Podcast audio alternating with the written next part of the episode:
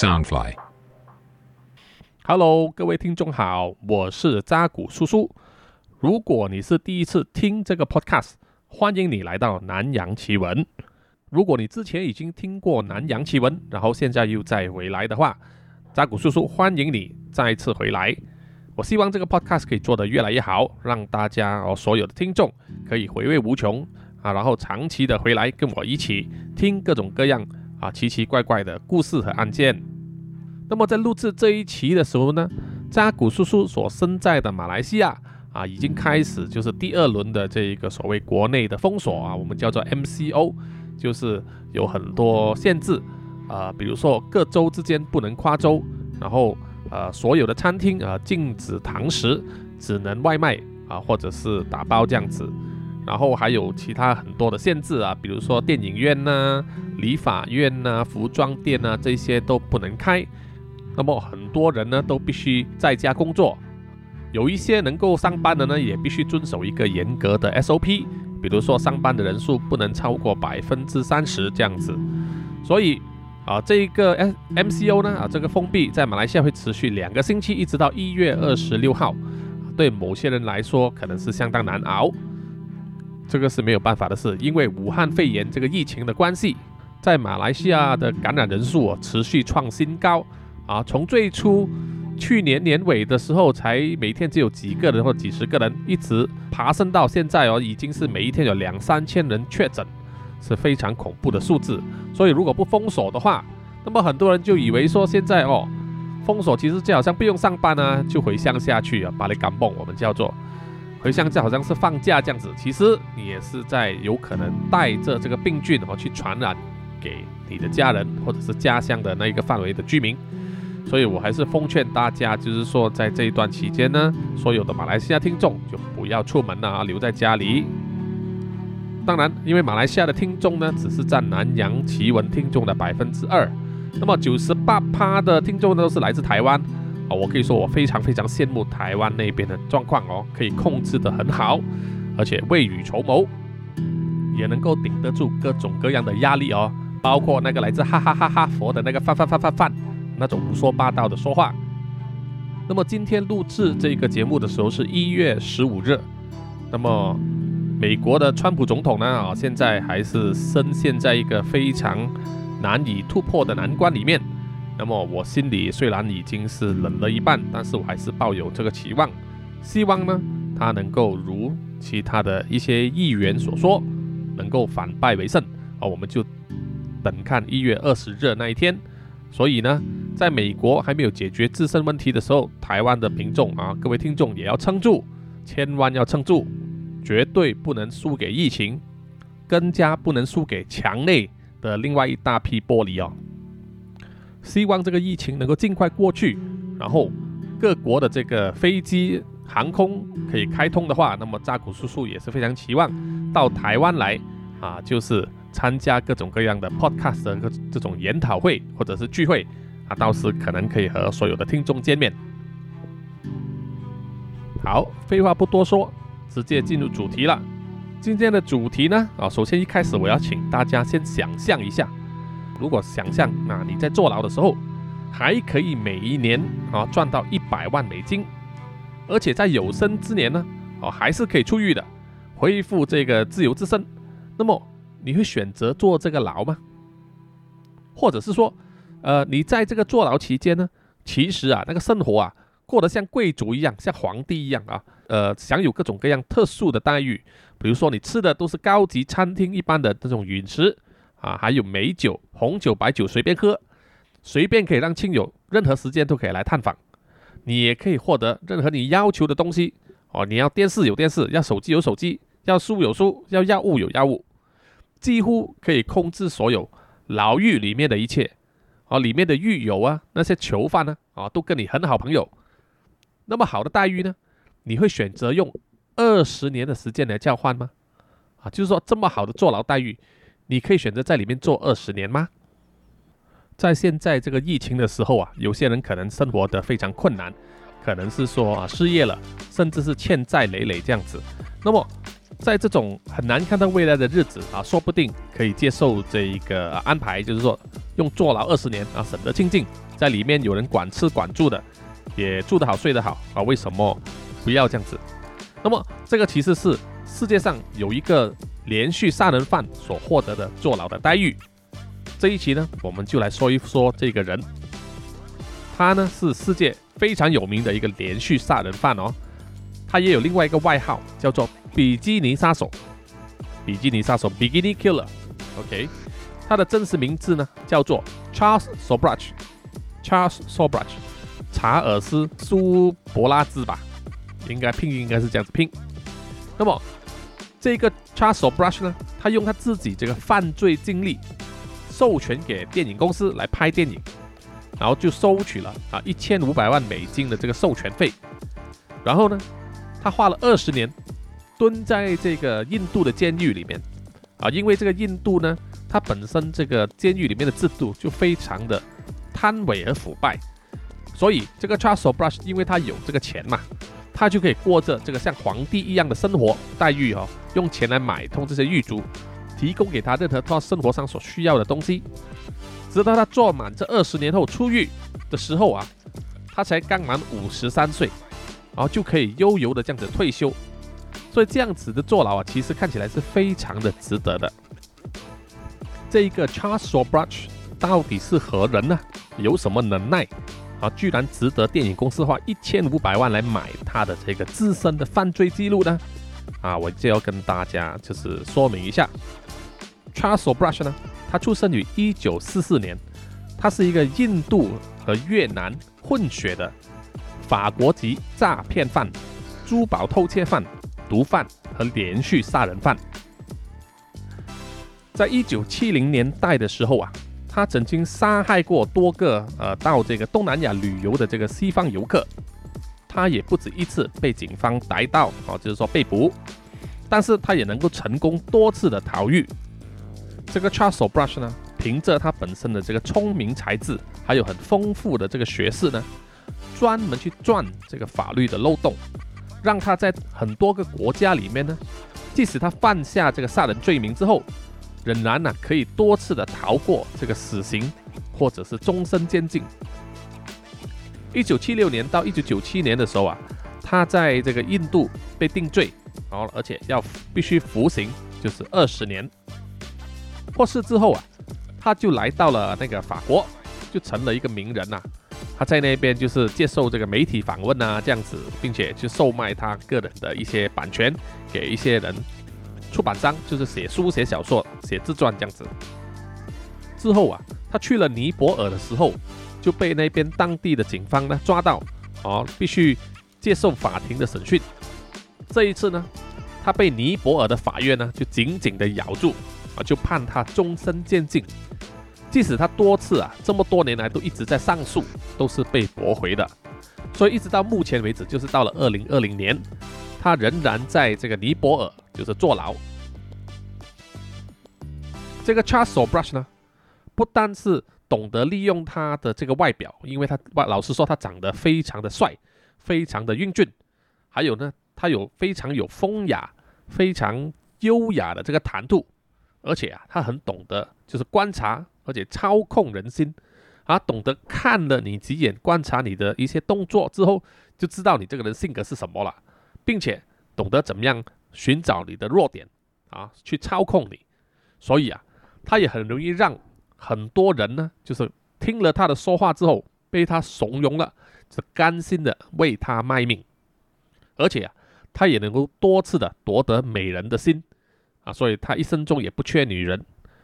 愿意为他牺牲一切啊，牺牲所有的东西，所以啊。即使这个 Charles Brush 在尼泊尔被判坐牢的期间啊，你想想看，他蹲牢狱的时候已经快要六十岁了，他居然还可以获得当时为他辩护的这个律师的二十二岁的女儿下嫁给他。哇，你看这个人手段多高明，多厉害啊！事实上，Charles Brush 他曾经呃在服狱期间呢，有被这个心理学家做过鉴定。啊，他们认为他们是一个心理变态者。他们认为 Charles Brush 啊没有同情心，没有同理心，而且呢喜欢操控他人。他是那种好像木偶师这样子的作为啊，我们叫做 puppet master 木偶师，他喜欢操控别人，而且呢，Charles Brush 他会把杀人看作是他呃这个冒险生活里面必经的一个过程。他杀人呢，从来不是为了欲望或者是一时的冲动，他杀人呢，只是为了生意而已，It's just business。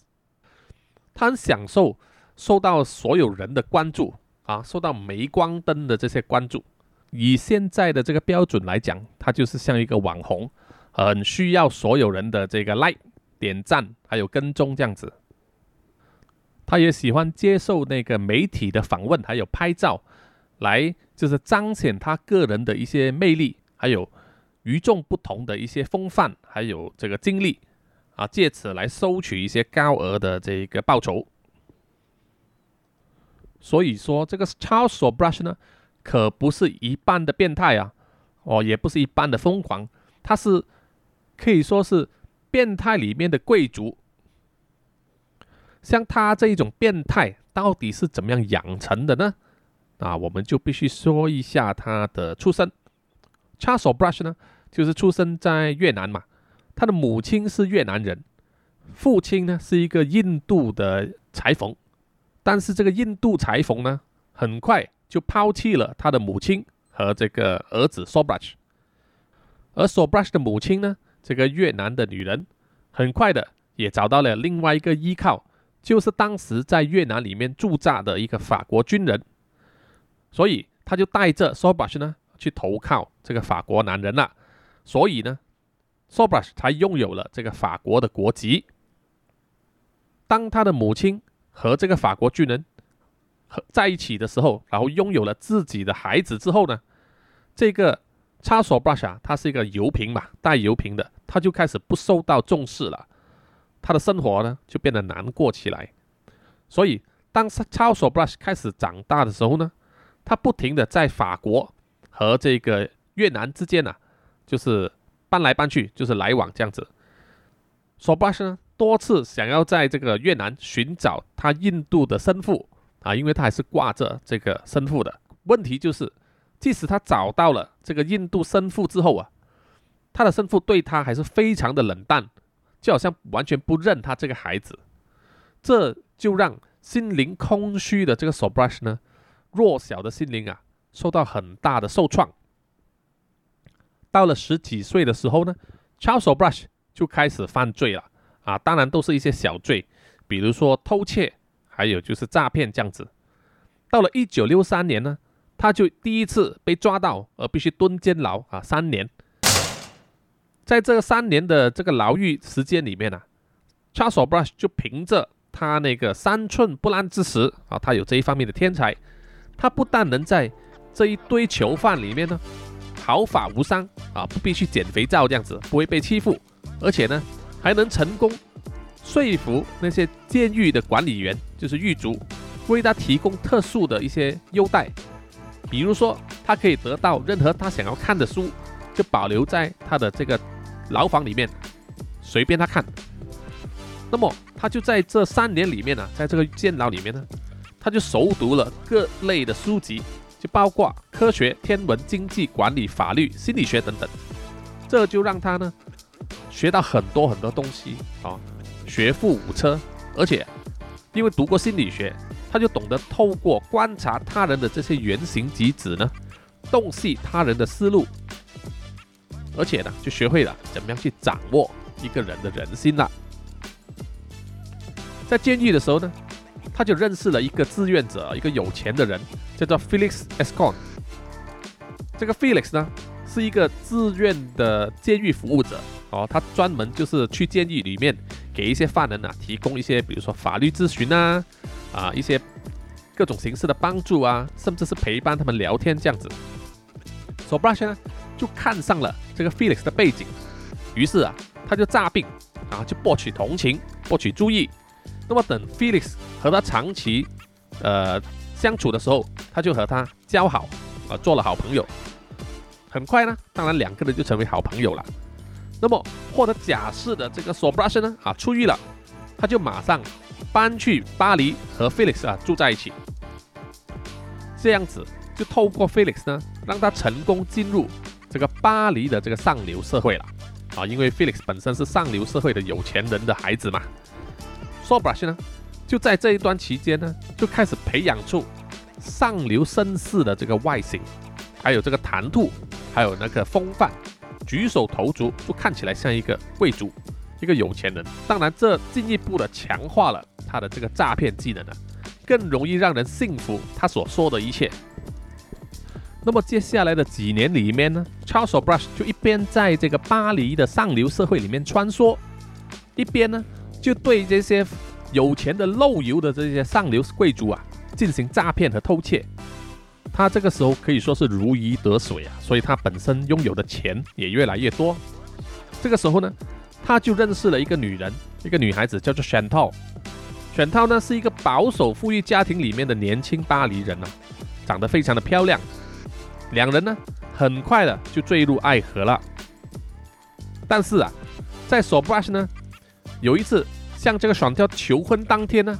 他就被警察逮捕了。因为不知道周末呢，这个 Sobrush 呢就傻到在求婚当天的上午呢，就跑去偷了一台名贵跑车，啊，就开去呃一个赌场里面的餐厅。啊，因为他跟选涛约了在这里见面，他就开去这个赌场的餐厅里面啊，向选涛求婚，那么就被查到了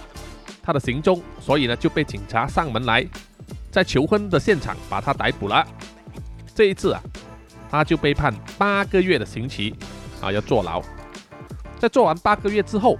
他还是有办法，就是让这个选涛呢死心塌地的和他举行婚礼啊，就是不顾一切，闲言闲语，还是要选择和他在一起。一九七零年呢，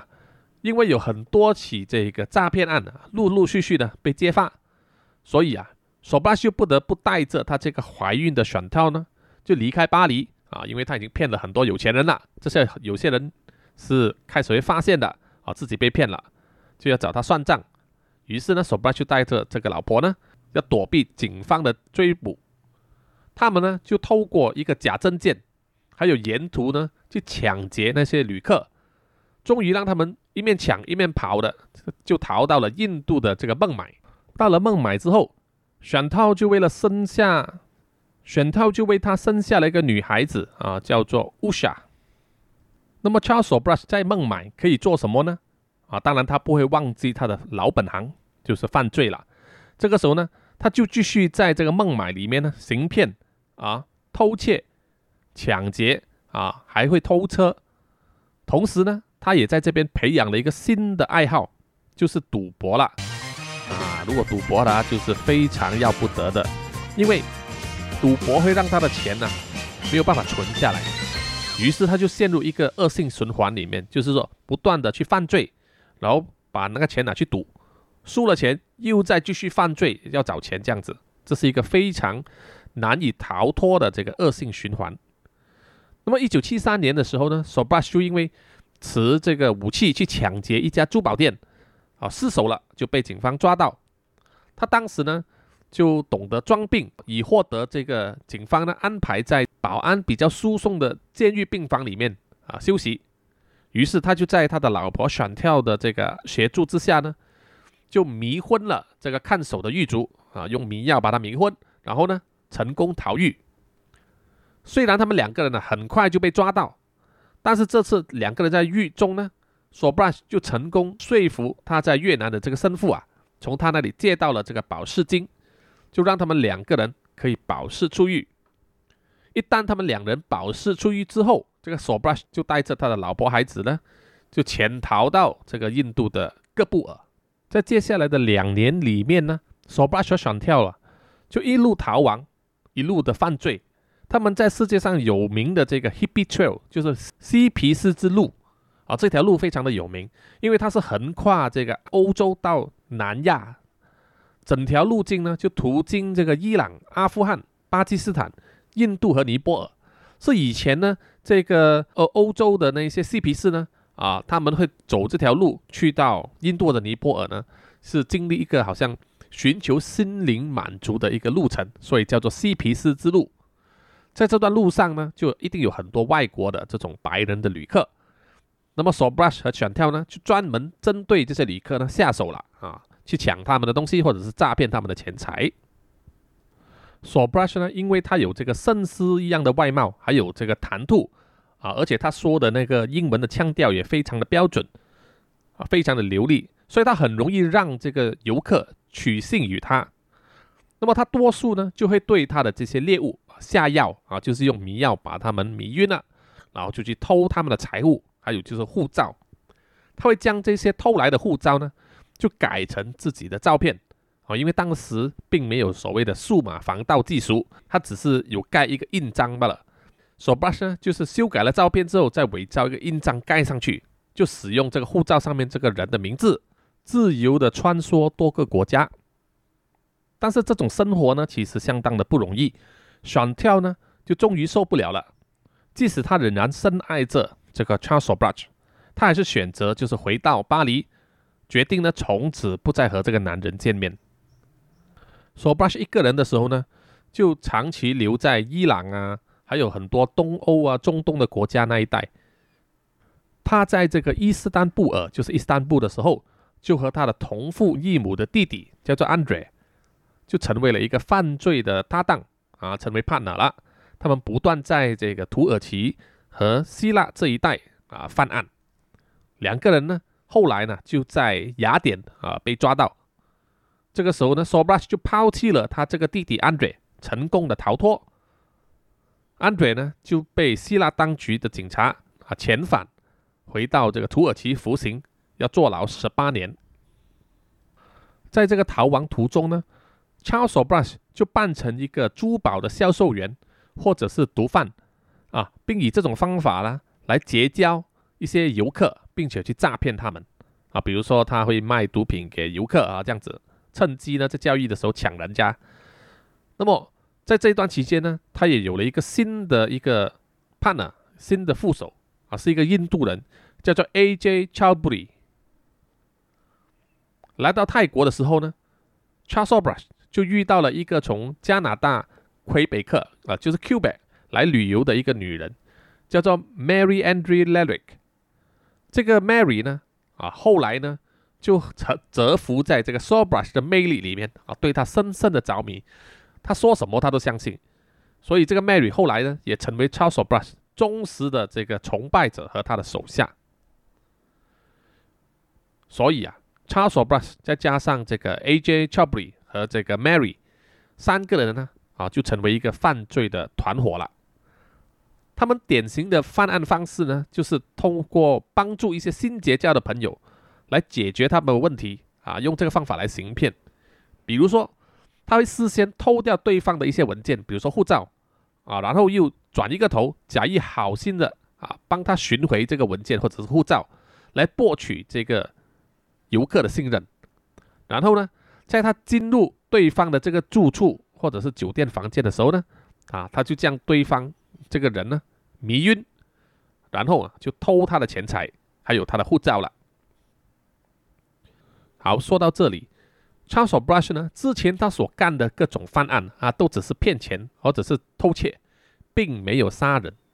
但是呢，他们在一九七五年的时候呢，就因为某一些事情呢，就没有办法，就犯下了第一宗杀人案件。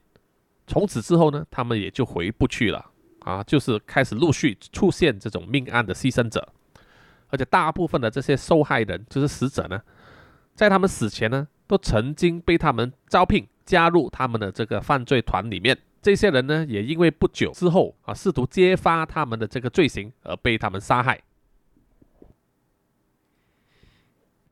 好的，在我们继续说下去之前呢，请让扎古叔叔呢。就是打一些广告了啊，就是为了我们 Southfly 声音新翅膀平台里面的另外一个啊超人气节目，就是美股可支付了。那么呃，之前上一集、上两集的时候，赵国叔叔有说过，叔叔本身呢也是有根据这个美股可支付的主持人教主 Jack Lee 的一些指示啊去买美股，那么得也有小赚哦，大约是赚了二十多趴左右。那么接下来在今年呢，也会继续的加重投资。啊，因为现在叔叔呢看到说金钱呐啊钞票啊这种东西一直在贬值啊，包括美金其实也正在贬值，因为全世界的领导啊，国家银行都在做这个量化宽松嘛，叫拼命印钞票，所以钞票的价值是会贬值的，所以你才会看到说，呃，我们要寻找一些增值的东西呢，越来越少。哦，那种银行利息啊，什么定存啊，更加不用说啊，那个利息少的实在是非常可怜。所以叔叔呢才会去之前就是投资美股啊，美股的涨势呢，现在很多新股都有可能涨百分之一百，甚至更多。还有就是最近涨得很厉害的那个比特币，其实叔叔呢在两年前已经有开始买了。那么各位呢，如果想要听到这个教主 Jack Lee 啊独家的对美股还有比特币的一些观点呢，哈，不管你相信与否啊，啊我不知道啊，但是我是信了啊，而且我有在跟进。而且一直在继续就是投，就是买这个比特币啊，就是教主说的东西。到目前为止呢，百分之九十八趴的说的都说中了。所以啊，大家如果想要知道这一些非常啊独特的见解啊，非常的独家的对美股还有比特币的投资观点呢，啊，exclusive 的，那么大家可以就是加入美股可支付的 Telegram 会员哦。Telegram 会员在这个美股可支付的网站。还有我们 Southfly 的网站都可以呃看到。那么加入 Telegram 会员呢，就是有两种，一种是普通的 Telegram 会员，就是每个月三十美金啊，就是十杯咖啡的这个打赏，那么就会拉你进入这个美股可支付的 Telegram 会员频道。那么如果你想要更多更快哦，更第一手的这个投资信息啊，包括教主本身他投的时候，他就马上告诉你他投什么了啊，他卖的时候他就告诉你卖什么了。那么就要加入这个金卡会员啊，Telegram 的金卡会员呢，就是给一年的年费。那么 instead of 就是给三百六十块，好，因为三十块美金一年就是三百六十嘛，你一年年费呢只需要三百美金而已，三百美金就可以呢成为金卡的 Telegram 会员。那么你就可以拿到更加热辣、新鲜还有独特的投资美股的这个资料了。那么要成为这个会员呢？呃，打赏的咖啡其实非常简单，就是我们在 Southfly 的网站哦，已经有一直有说了，就是你可以买这个咖啡，透过我们那个 Coffee.com 的这个网站啊，可以选择多少杯咖啡。那么一杯咖啡是三美金的，买十杯的话，它就出现三十美金了。那么如果买一百杯，当然就是三百美金喽。当然，同时在这个美股可支付的官网呢，叫做 Be Millionaire Asia。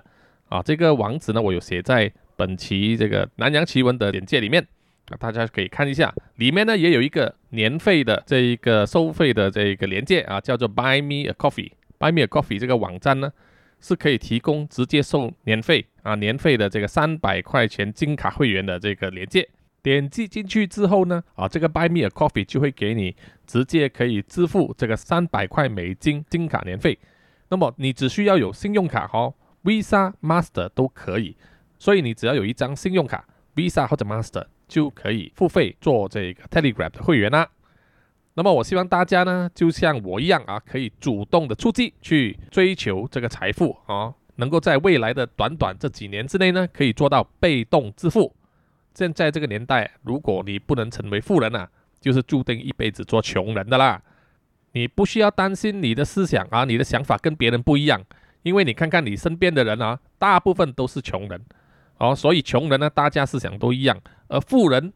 少数的富人的想法肯定跟大部分人的穷人想法不一样的，所以你要做富人呢，还是做穷人？啊，你要做少部分的不同，还是大部分的相同呢？啊，这个是你的选择。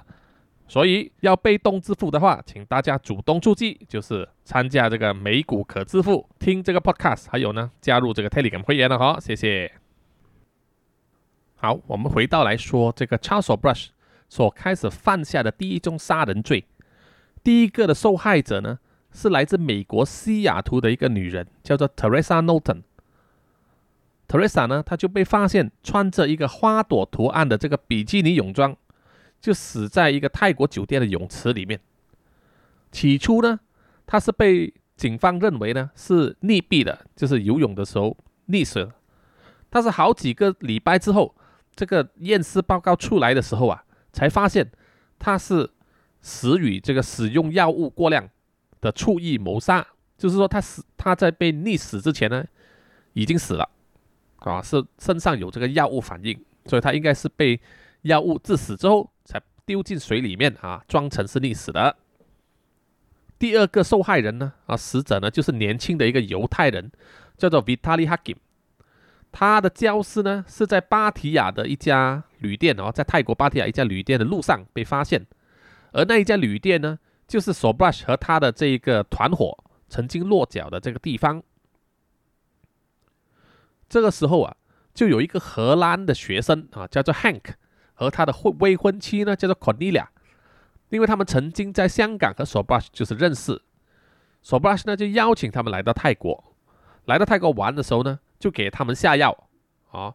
下药让他们觉得身体好像有病，Sobrush 呢再拿出解药来治好他们，哦，使他们信任他，让他们加入他们这个团伙里面，这个是 Charles Sobrush 一般的伎俩。那么这一个之前呃被烧死的这个犹太人 Vitaly Hakim，他的死因不明嘛？他的未婚妻小妹呢，就为了调查这个未婚夫比塔里的这个死因，啊，就来到泰国啊，就找到了这个 Sobrush 来问他哎一些事情的这个一二这样子。那么因为害怕整个事情会暴露出来，Charles Brush 呢就和他的这个助手。A.J. Chobry 就先把这个荷兰学生 Hank 和他的未婚妻 Cornelia 勒死之后，再烧尸，然后啊，再把这个 Vitaly 的这个未婚妻小妹啊淹死，啊，在浴缸里面淹死，淹死后之后，再把它丢到这个泳池那边，因为这个小妹呢，她死的时候呢，身上也是穿着这个比基尼泳装，啊，就和第一例这个死者 Teresa 一样。所以啊，后来才让这个 Charles Brush 得到了这个名字，叫做比基尼杀手了比基尼 Killer。Charles Brush 呢，就和他的两位助手，就是 A.J. Chobry 和这个加拿大的这个女人 Mary 一起呢，在一九七五年的时候呢，他们就曾经利用这个 Hank 还有 Cornelia 还有小妹的这个护照呢，就进入了尼泊尔。在入境尼泊尔之都之后呢。就在当地呢，杀死了两个加拿大的游客，好啊，对不起，杀死了一个加拿大的游客 Lauren Carey，还有一个美国人的游客叫做 Connie Brosage。然后呢，他又利用这两个死者的护照，而当时还没有被揭发之前呢，就利用这两个护照回到泰国，转转之间呢，他又去了马来西亚。在马来西亚期间呢，Charles Obras。就指使这个 A.J. Chobry 呢去偷珠宝。从此之后啊，这个 Chobry 呢就行踪不明了，人间蒸发，也从来没有找到他的尸体。所以在后来是传闻说呢，这个 A.J. Chobry 呢可能是被这个 Charles Brush 和 Mary 呢杀害，把他的尸体藏起来还是怎么样，没有人知道。那么 So Brush 呢就和这个 Mary 呢就假扮成一对这个珠宝商人。哦，就去了这个瑞士的日内瓦。两个人后来从瑞士的日内瓦回到亚洲之后，啊，就不断的壮大他们这个犯罪家族了。哦，他们的团伙的人数越来越多。他们在这个印度的蓬贝啊，招纳了两个呃外国的这个妇女，一个是叫做 Barbara，一个叫 Mary。他们在蓬贝这边对一个法国商人 Solomon 行骗的时候，因为用药过量，哦，下这个迷药太多了。就让这个法国商人 Solomon 呢啊死掉了。Sobrush 呢就带着这三个女人啊就去了印度的新德里。有一次，他们就当上了这个法国学生旅行团的这个导游啊，居然可以做到这个东西。原本呢，他们是想要在旅途上的时候呢啊，就是对这一班法国学生呢下药，让他们迷昏之后再抢他们的钱。结果啊，因为这个药效发作的太快。就让其中三个学生呢，啊，就发现啊是 Sobrush 这一团的人下的手，于是啊，这三个学生呢就联手制服了 Charles Brush 和另外三个他的这个女人，并且将他们交给这个警方查办。那么在等待这个法庭审讯的这两年间呢，这两个新招募的女人啊，啊 Mary 和 Barbara 呢，就曾经想要自杀啊，但是没有成功。但是呢，Charles Brush 就通过他身上藏着的这个珠宝啊，他之前偷回来的，就贿赂狱卒，就让他在监狱里面呢过得很舒适，并且还安排他还在服刑的这个同父异母的弟弟 Andrea 前来协助他。那么 chales Brush 虽然在这个新德里的监狱里面被判刑十二年，但是他的牢房里面呢是有电视，还有这个餐厅级的这个食物，还有美酒供应。那么监狱里面的管理员呢，还有那犯人呢，都是他的朋友。在七十年代末啊，他还接受了这个西方作家还有这个记者的采访，大谈他自己的犯罪事迹这样子。但是呢，在所有的访谈过程之中呢，他从来没有承认过他杀人。那么在他入狱的第十年，就是还有两年，他就可以自由了，因为他知道啊，接下来呢，泰国对他的这个通缉令仍然有效。在他刑满十二年出狱的时候呢，可很有可能会被安排引渡去泰国受审，而且很大可能呢，会因此而被判终身监禁。为了逃避这个终身监禁呢？他就想到了一个对策，这个时候啊，他就在监狱里面召开了一个非常盛大的宴会，哦，叫所有狱卒啊、监牢里面的犯人呢跟他一起庆祝，大吃大喝这样子。这个时候呢，他就给所有人下了这个安眠药，啊，不知道他安眠药从哪里来，他是有办法拿到。所有人都睡着之后，他就这样大摇大摆的走出了监狱，然后很快又被抓到了，啊，他是故意被抓的。他抓到之后，他的刑期呢就被延长十年，这样子，这一切都如他所愿了。啊，就是说他特地要做多十年。在一九九七年之后，他呃服刑满了啊，出狱之后，其他国家的所有通缉令呢啊都已经失效了，啊，对他已经没有追诉权利。这个时候呢，他才五十三岁，他就可以斯斯然的回到法国啊，就是过着一个退休的生活。这一段呢，就是我前面所讲的。啊，他那二十年的光阴花在牢狱里面的时间，在法国的时候啊，这个 Charles Brush 呢，因为他接受这个媒体的采访，还有拍照哦，他都要收一笔钱，而且收的很贵。据说呢，他当时还接受了这个电影公司向他就是购买他生平的这个犯罪记录作为电影版权，而必须支付他啊，大约是一千五百万美金。所以这一个钱呢，就让他的退休生活可以说是无忧无虑了。这个时候啊，当 Charles Brush 以为他已经处在一个胜利人生的时候，到了二零零三年九月，啊，Charles Brush 呢，他在就去了这个尼泊尔，他在加德满都的一个街上啊，就被一个记者认出来了。啊，这个记者是来自当地一家报章，叫做 The Himalaya Times，喜马拉雅邮报吧啊，应该是这个意思。这个记者呢，就跟踪了这个呃这个 Charles Brush，跟踪了几天之后，就知道他常常会出入一家酒店的这个赌场，所以这个记者呢，就迅速的去通报了这个尼泊尔当局。所以过几天之后，这个 Charles Brush 呢，就在加德满都一家酒店里面的赌场被警方逮捕了。二零零四年八月的时候呢，他就被这个尼泊尔的法院呢。以一九七五年所犯下的这个两宗谋杀罪名啊，当时他是涉嫌谋杀，就是加拿大的游客 Lauren Carey，还有一个美国人 Connie Brunsage，就判处终身监禁。他的前妻呢啊，就是之前回去巴黎的这个 Chantel，啊，就找了一个律师，四处的上访啊，想办法就是上诉，就是坚称呢，这一个 Charles Brush 呢，他被抓的这个过程还有判刑呢。是没有经过正确的这个法庭的这个程序的，是不合法的。但是呢，这个上诉呢一直都没有办法成功。而在二零零八年的时候呢，Charles Brush 他就在这个尼泊尔的监狱里面呢，居然还给泡到了他这个代表律师的这个女儿 Nikita 啊，他可能是日久生情吧，就把这个律师的女儿泡了。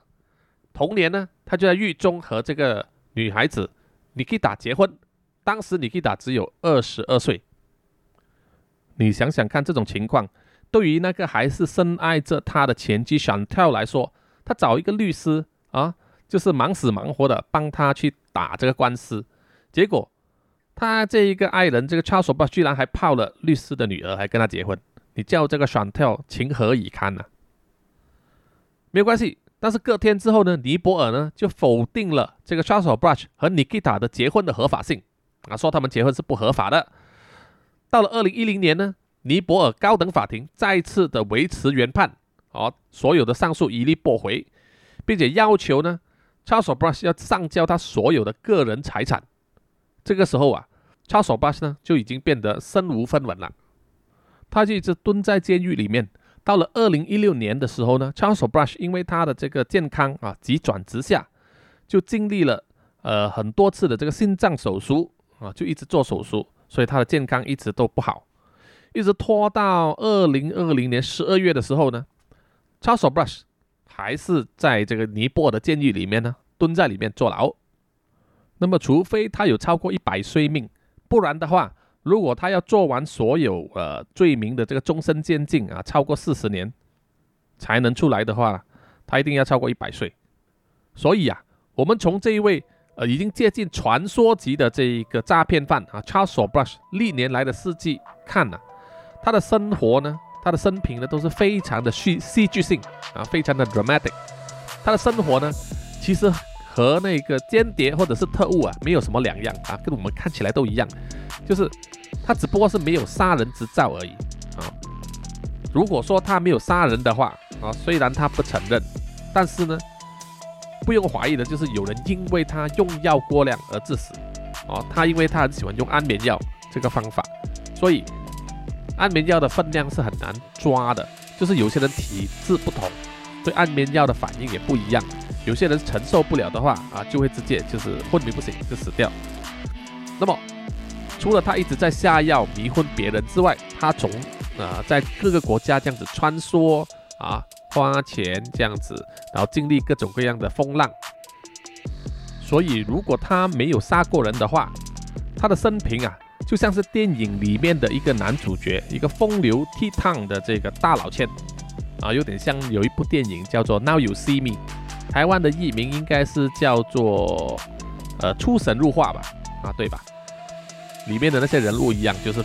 做了好像魔术一样的这种各种各样的骗局。还有另外一部里安纳多的那个电影叫做《Catch Me If You Can》，台湾的电影名称应该是叫做《神鬼交锋》啊，它也是一个非常厉害的骗子的真实故事。所以就好像这一些电影人物里面的生平的那个交错，所以到最后扎古叔叔也是要奉劝各位，就是说。骗子呢，哦是非常可怕的啊！这些老千，那么有一些穷的、没有什么钱的骗子呢，很容易识破。比如说那些通过微信啊、通过 WhatsApp 啊，啊那种集团操纵的人呢，来接触你，来说你可能是呃叫你给一些赚钱机会啊，或者是说抽奖的东西啊，啊这种骗骗子很容易发现。第二种骗子呢，就是有钱的骗子啊，比如说他可能是。叫你参与这种呃什么老鼠会啊、金字塔呃集团的这种，给你投资一点点拿回几倍高回酬的这一种投资计划啊啊这种东西，马来西亚也非常多。那通常这种骗子呢，都是装成非常有钱哦，你也可以看到他开名车、住洋楼这样子的啊，他们要让你觉得说啊他是信得过的人，但是这种人他的钱就是从你这种韭菜身上割来的。那么当然最危险的骗子就是那种有钱。又有学识啊，非常聪明的这种骗子是最可怕的，因为你很难找到他的破绽，很难找到他的弱点，很容易让你信服，所以这种骗子才最可怕。所以大家无论任何的的时候都要小心，而且就要记得说便宜莫贪。好的，这一集的南洋奇闻呢就说到这里。那么喜欢我的节目的话，希望大家可以去 Apple Podcast 里面就是给我五颗星的这个评价。也欢迎大家去追踪我的这个 IG，还有就是呢，扎古叔叔，我之前就开了一个 FB 的专业，但是呢，因为我很不喜欢这个 Facebook 的这个啊 CEO Mark Zuckerberg 限制封锁言论自由的这个做法，所以呢，我就决定不再去更新我的这个 Facebook 的这个专业了，就转而去了开了这个 MeV 的账号。啊，就有一个 MV 的专业，所以希望大家支持言论自由的人呢，可以去 MV 专业里面跟踪我的这个专业。啊，最后当然是也是希望说各位朋友喜欢这个 podcast 的话，希望大家也可以支持我，就是买咖啡打赏我，谢谢你们。那么下一集再见，拜拜。